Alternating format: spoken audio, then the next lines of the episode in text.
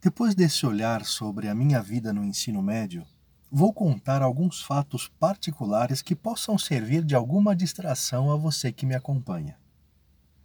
No primeiro ano, eu mudei de pensão para estar mais perto do meu professor, o padre Banaldi, e também para atender a um amigo de família, irmão de Dona Lúcia Mata, chamado João Pianta, que naquele ano e abrir um café na cidade de Chieri. Essa pensão era, por certo, muito arriscada. Mas vivendo com bons cristãos e continuando o relacionamento com companheiros exemplares, pude continuar sem prejuízos morais. Como os deveres escolares me deixassem muito tempo livre, costumava empregá-lo parte na leitura dos clássicos, parte fazendo licores e doces. Na metade daquele ano, já estava habilitado a preparar café, chocolate, dominava segredos e receitas para fazer toda espécie de doces, licores, sorvetes e refrescos. O meu patrão começou me dando hospedagem grátis e, considerando que eu poderia ser útil ao seu negócio, me fez vantajosas propostas contanto que deixasse as outras ocupações para me dedicar inteiramente a este novo trabalho.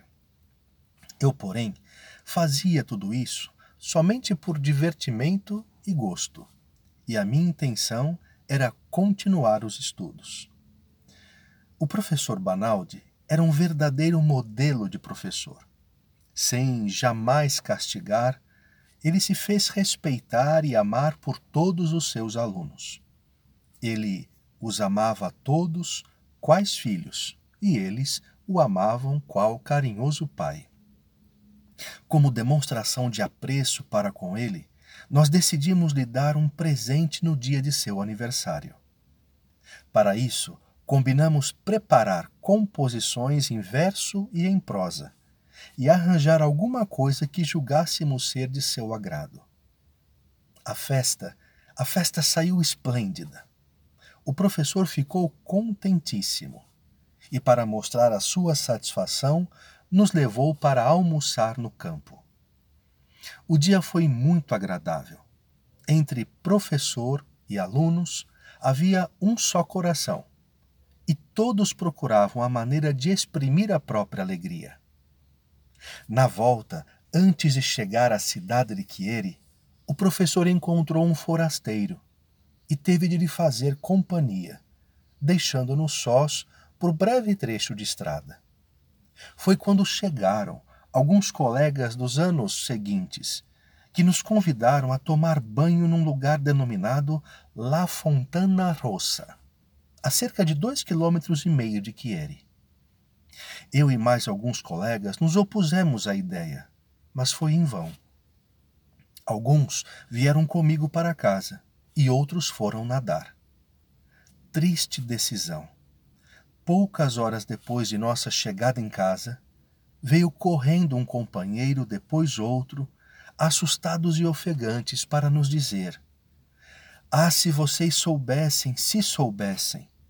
Felipe Camandona, que tanto insistiu para que fôssemos nadar, acabou se afogando. Como? perguntamos todos.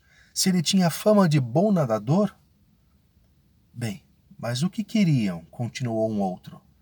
Para nos animar a nos lançar na água, confiando na própria habilidade e não conhecendo os redemoinhos daquela perigosa fonte, ele atirou-se por primeiro. Esperávamos que ele voltasse à tona, mas nós ficamos desapontados.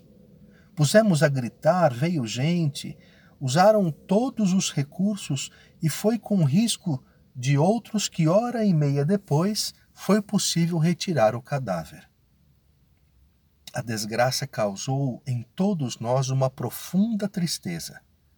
Nem naquele ano, nem no ano seguinte ouviu-se dizer que alguém tenha sequer manifestado a ideia de ir nadar por lá. Algum tempo faz, eu me encontrei com alguns desses antigos amigos e nós nos recordamos com verdadeira dor a desgraça que aconteceu com o infortunado colega no redemoinho da Fontana Rossa.